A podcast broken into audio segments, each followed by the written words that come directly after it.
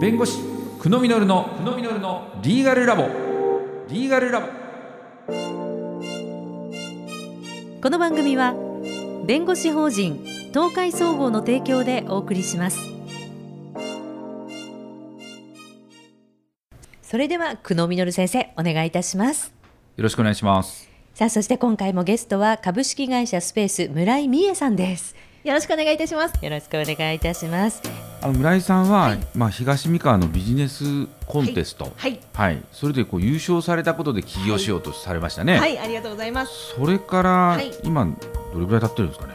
そうですね、はい。2022年で今3年なのでお去年の話ですかね。うん。はい、はい、はい。でこれからのはい。将来っていうのは、はこう2024年問題っていうのがはい、来年に控えてると思うんですけど、どのような計画をされてるありがとうございます。今ですね、現在実証実験中でございます。うんでえっと24年問題の法改正の時に、えー話させていただきましたが今回の法改正年間960時間でございますので来年のね4月の1日に法改正が起こっても脱法者って一人もいません。うん1年間かけてみないとわからないというような形で、えーこのまま行ってしまうともしかしたらまずいかもっていうようなえー方たちもきっと出てこられるというところで、まあ、そういった方たちにも支援をさせていただきたいので、えー実証実験を経て2024年10月、えー公式のうんちをさせていただこうと思っております。なるほど、あそうすると法規制が始まってから1年こう経つよっていう頃に、はい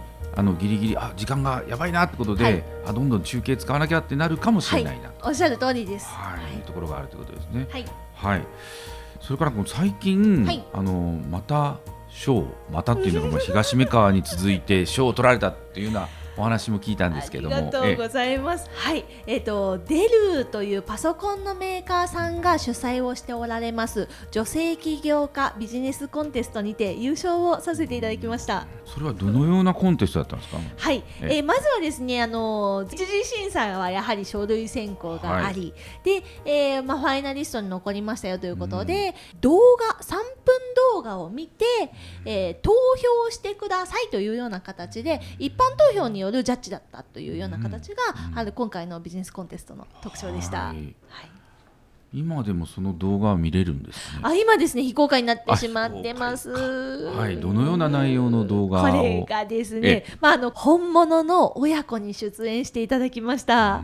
で、あのーパパ今どこにいるのっていうストーリーから始まって、まだ今パパ帰れないんだよっていつ帰ってくるの、もうメイがね2回寝たら帰るから待っててねっていうような長距離ドライバーを描いたような3分間の、えー構成にさせていただきました。はい、今は現状の規制前の段階だとそういう形ではい、なかなか帰れない運転手がいるよと、はい。そういった動画にされたということですね。そうですそうです。はい、それをこう解消しますよというこおっしゃ。る通りです。なので、えっとまあ、こので中継輸送をしていくと、えっと、お家に帰れるんだよっていうような形で一番最後のエンディングは親子ともどもあの手をつなぎながら、えー締めました。もうお母さんだったらもっと大変かもしれないですよねねドライバーさんがお母さんおっしゃる通りですやはりこの業界9割以上あの男性がいるっていうのは重労働もそうですし泊付きというんですが1泊2泊ですね。の泊付き運行だともうとてもではないですがお母さんが働ける職種ではないっていうところをやはり日帰り化をすることによってお母様でも働けますよというところとやっぱ重労働っていうのは昔はですね重たい荷物を一個一個手で、えー積んでいくというような形ですが最近はですね専属のリフトマンさんがおられましたりあとはあのパレタイズといってパレットの上に荷物を載せることが主流になってまいりましたのでなかなかそういうようなね、えー重労働もなくなってまいりました。あぜひぜひ、えー女性にも働く、まあ、転職ですとかあの就職を考えた際には、えーこの業界を少しでも考えていただけるとありがたいと思います。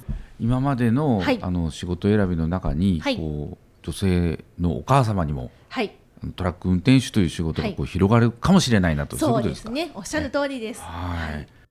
そして伺いたいのは、はい今拠点はどうされているのかということありがとうございます。今はですね、えっと、愛知県の蒲郡市に、えっと、拠点を構えてですね、あの活動はしておりますが、えーここはですね、中継拠点の提供としては、うんとってもあの立地が抜群でございます。私が手掛けているものって情報が必須になってきますし、あのまあプラットフォームとしては情報を集めなければならない。じゃあ情情報ってどこに集まってくるの？東京だよねと。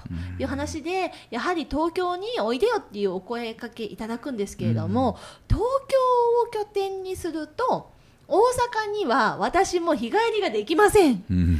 私お母さんなんで、か西も東も日帰りしなければならないということで、はい。やっぱりですねあの自分自身が体感してみて一番良かった点だと思ってますね。うんうん。はい、でそして今審査があり応募をいたしましたあのステーション AI もですねあの拠点として使わせていただいております。はい、ありがとうございます、はいちょっと聞き忘れてたことがあるんですけれども、デルのそのコンテストの優勝商品は何だったんですかね？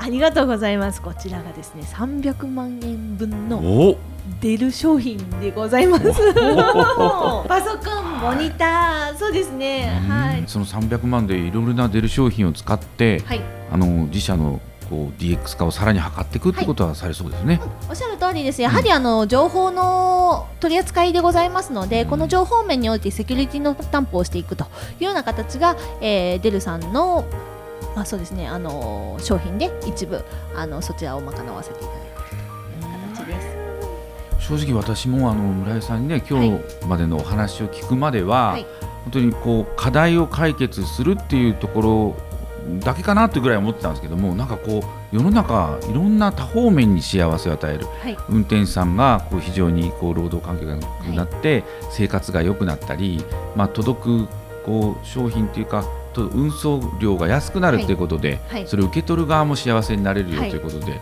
日本中を幸せにされるようなそういった企業だなというふうに感じました。はい。ありがとうございます。ということで今回は株式会社スペースの村井美恵さんをお迎えいたしましたどうもありがとうございましたありがとうございました。ありがとうございました。